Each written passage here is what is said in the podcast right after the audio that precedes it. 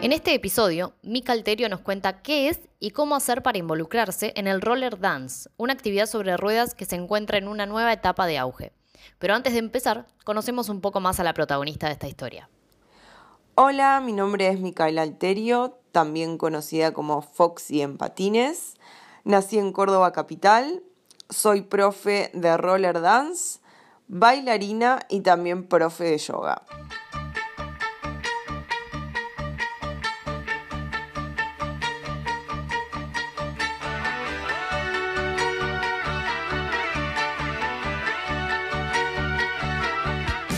Bueno, Mica, eh, muchísimas gracias por sumarte a este espacio virtual y mm, bueno, quiero preguntarte antes que nada, ¿qué es ser una jump skater? Eh, o bueno, este, desempeñarte en esto del patinaje jump, ¿no? Que, y contarnos un poco de qué se trata. Bueno, eh, gracias a vos por la invitación. me, me copa hablar del tema porque se conoce poco por acá. Eh, y bueno, nada, el jump skate o roller dance o roller disco, como se le llama de diferentes maneras, eh, surge más o menos en los años 70. Eh, es una disciplina de la calle, como si fuese hip hop en patines. y bueno, nada, surge más o menos en las playas de Venice Beach y algunos otros puntos de Estados Unidos. Eh, y bueno, nada, surge en la calle eh, en, personas eh, afroamericanas, al, no tener como estos espacios en los que poder patinar, entonces se empiezan a juntar en la calle. y es más o menos parecido con lo que pasó con, con el hip hop y bueno, y todas las, las cosas urbanas, digamos. Eh, después, nada, eh, eh, a lo largo de, las décadas se fue transformando, mucha gente se empezó a interesar y, se fueron formando diferentes estilos dependiendo de la región. y bueno, y después, hoy en día, con la cuarentena del año pasado, empezaron a surgir como un montón de, de videos en Instagram y otras redes. Y nada, como que tuvo un boom de vuelta eh, y nada, es, algo que a mí siempre me había copado eh, aprender y acá nunca había encontrado dónde, porque por lo que yo conocía antes era algo medio vintage de los años 70, 80, por ahí parte de los 90 eh, y no era de acá, entonces como que nada, siempre había tenido como el deseo y, y no tenía dónde aprender y a raíz de la cuarentena que, empezaron a surgir videos y demás me di cuenta que podía aprender eh, viendo videos y bueno, nada, eh, aprendí. Yo hacía patín de chica y había, dejé como por 20, 25 años de patinar, pero sí entrené toda mi vida danza, todo tipo de danzas. Soy bailarina en realidad. Entonces, bueno, como que fue un poco más eh, fácil para mí desde el lado de la danza que del lado del patín. Excelente, sí, sí se nota eh, que, que sos bailarina, creo que se renota.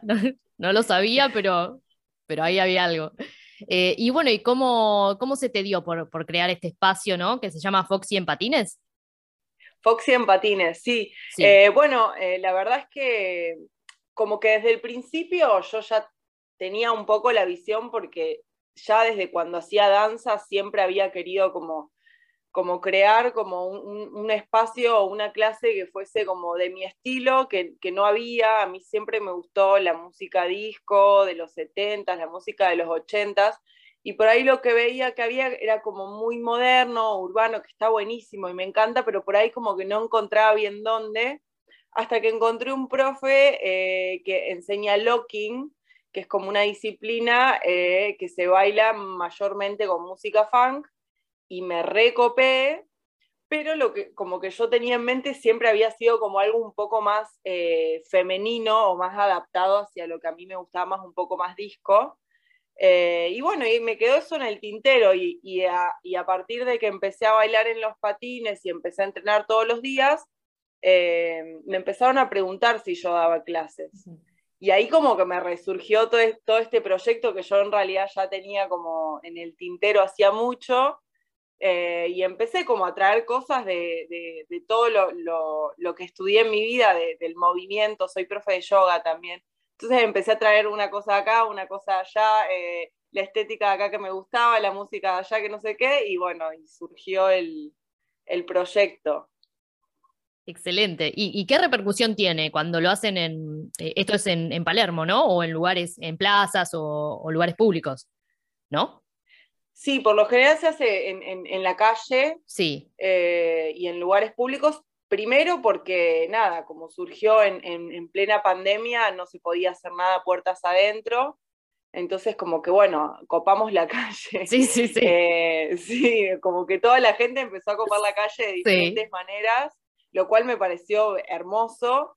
Y nada, y la, mayoría de, la gente que, me sigue, que viene a mis clases y todo, o me vio en algún momento en el Rosedal o, de boca en boca. O sea, sí, sí llega bastante gente por redes, pero la mayoría es, me vio o alguien me vio y le contó y, nada, como que es, bastante llamativo si venís por la calle y ves un grupo de personas bailando arriba de los patines.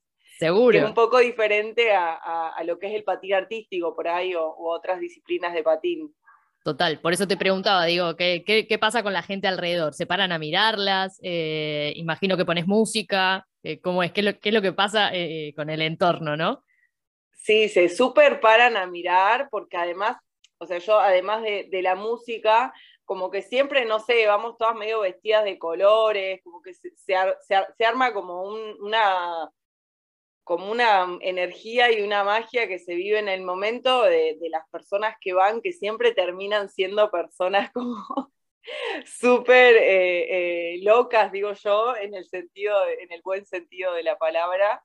Eh, y nada, y la, onda es pasar un buen momento, disfrutarse, celebrarse y, divertirnos. Y eso es lo que, lo que transmitimos y por eso la gente se para tanto a mirar, porque nos ven como tan en una, que parece una, parece una fiesta, parece un cumpleaños todo el tiempo.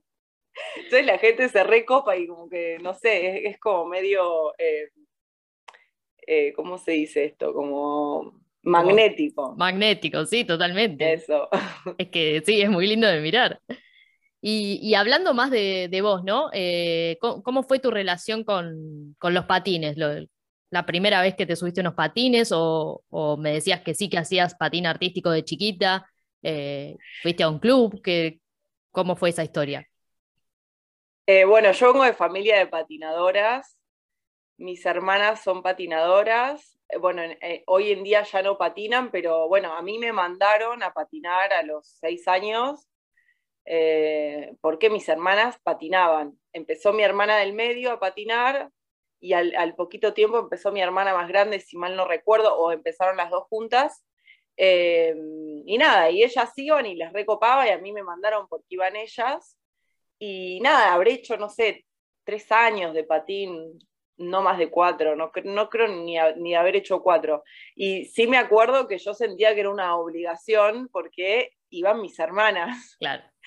Eh, así que no sé, más o menos como a los ocho años, eh, ocho o nueve años, yo dije, yo no quiero ir más a patín, no quiero hacer más esto, no voy a patinar más. Y me pasé a, a gimnasia rítmica y deportiva, que me encantaba y además era algo que hacía yo eh, y mis hermanas no, era como que un poco siempre quería hacerla diferente.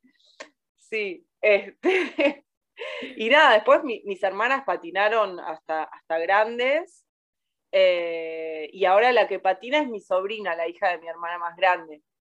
Entonces, como que bueno, toda, toda una vida de, de clubes y, ir a torneos y demás, porque después de que yo ya no patiné más, igual iba a acompañar a mis hermanas a los torneos y demás, mi mamá me llevaba. Eh, entonces, como que bueno, toda una vida metida adentro del club. Terrible, toda una familia patinadora entonces. Toda una familia patinadora.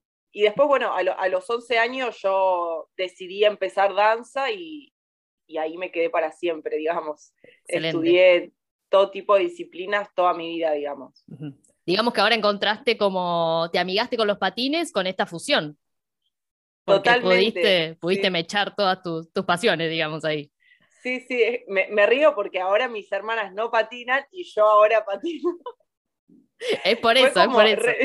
fue toda una gran coincidencia, en, verdad, pero, pero me, da risa. Y bueno, nada, volví desde mi lugar, como desde algo que, que, tiene mucho más que ver conmigo que, lo que es patín artístico. De todos modos, yo hoy en día tomo clases de patín artístico porque me sirve muchísimo para la técnica y ahora las disfruto mucho. Es como realmente eh, no es lo mismo que, o el recuerdo que tengo que cuando era chica, que era una obligación, ahora lo veo como, no sé, como una herramienta súper bonita, no sé, y las disfruto un montón.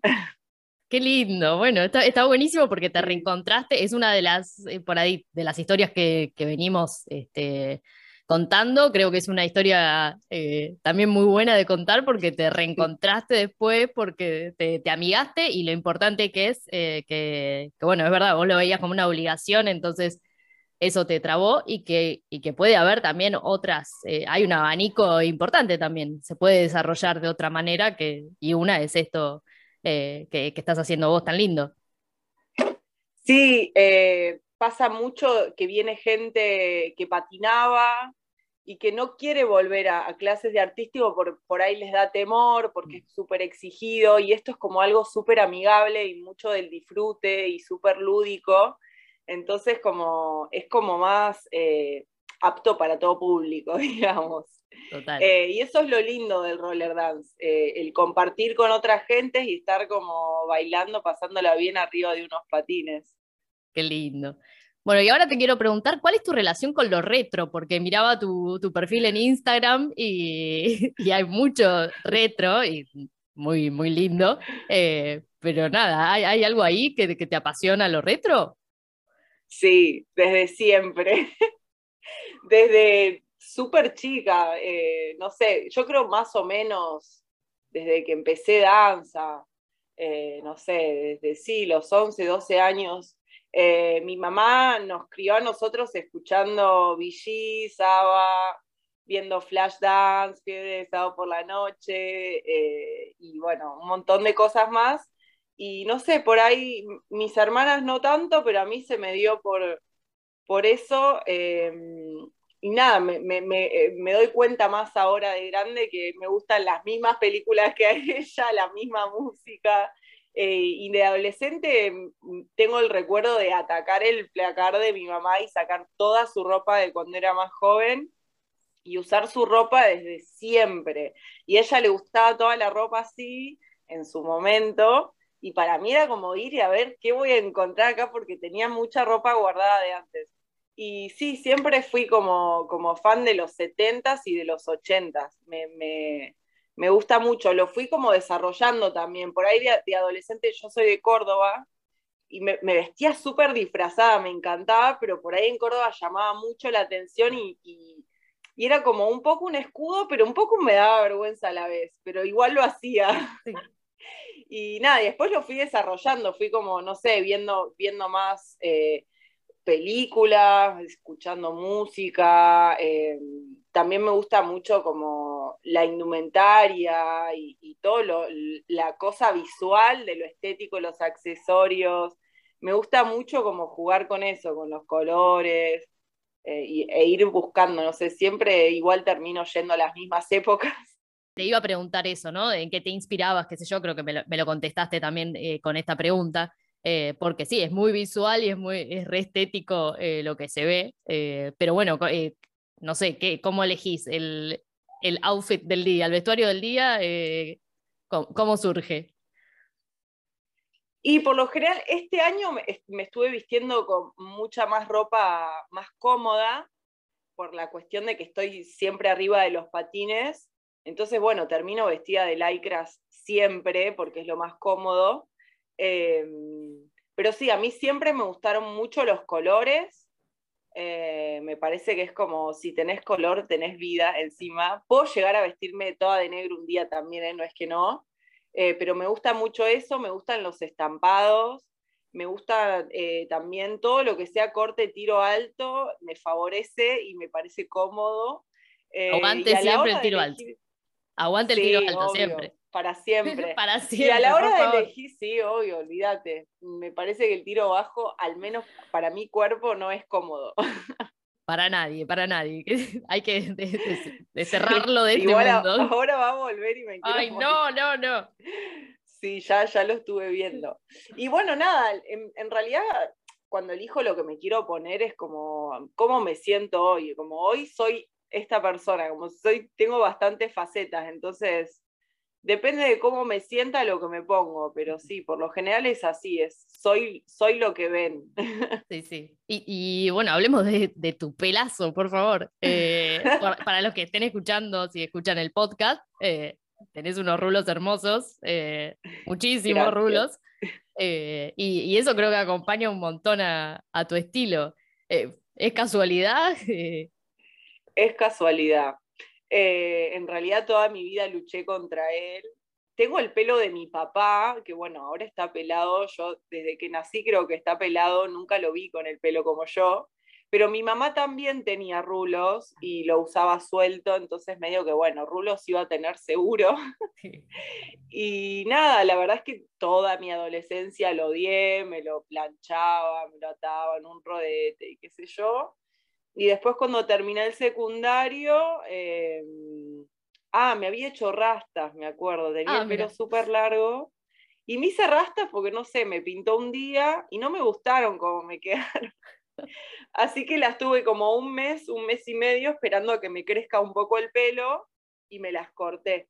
Sí. Y ahí realmente descubrí que, que nada, que mi pelo estaba bueno y que usarlo corto era mi onda y como y ahí empecé a usarlo tipo afro como a los 19 años, 18, 19 años y, y a partir de ahí lo amé para siempre y nunca más me lo volví a planchar. Qué bien. ¿Y, y hay algún, eh, no sé, en, en tu familia, hay, hay alguna raíz afro o, o no? Que yo tenga conocimiento, no. Yo me lo pregunto siempre, porque la Ujú. verdad que el pelo que tengo podría decirse que sí, pero si, si hay, la desconozco y debe ser una raíz lejana, porque de todos los, los más cercanos, nadie. Sí, pero sí, sí. bueno, mi nona tenía, tenía el mismo pelo que yo también. Ah, bueno, está bien, viene de familia. Venía de familia. Bueno, ¿y en qué otras áreas eh, desarrollas también tu, tu arte? Me dijiste que también sos bailarina, eh, profe de yoga. ¿Hay alguna Sí. arista más ahí? Sí, soy profe de yoga, doy clases, eh, eso es algo que disfruto mucho también.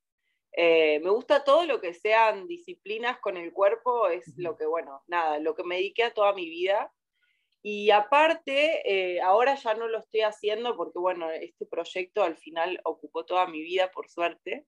Eh, pero hasta antes de, empezar con Foxy, eh, yo tenía un proyecto de tejidos y hago dibujos tejidos y ropa.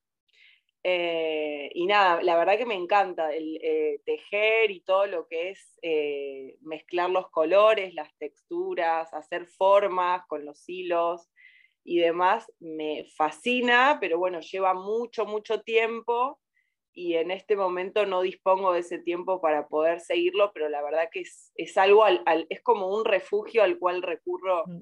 eh, cada vez que lo necesito, digamos. Qué bueno. ¿Y hay alguna faceta actoral? ¿Puede ser o no? Estudié actuación también, Ah, estudié de todo. Estudié comedia musical y estudié actuación bastante tiempo. Eh, la verdad que no me dediqué mucho a eso porque siempre como que tiré más para el lado corporal, Ujú. pero sí, eh, hice alguna que otra cosita pequeña y, y me encanta tomar clases también. El año pasado, toda la, todo el año tomé, tomé clases de actuación y este año no me dieron los tiempos para seguir por el mismo proyecto, pero siempre me, me, me copa volver, como es, es, es una, un, un arte que, que también, que lo disfruto mucho. Sí. Y, y que seguro te ayudaron a, a complementar, ¿no? En, en lo que haces ahora eh, ha- hay un poco de todo, porque Sí, digo, debe haber, eh, debes usar herramientas de, de la actuación.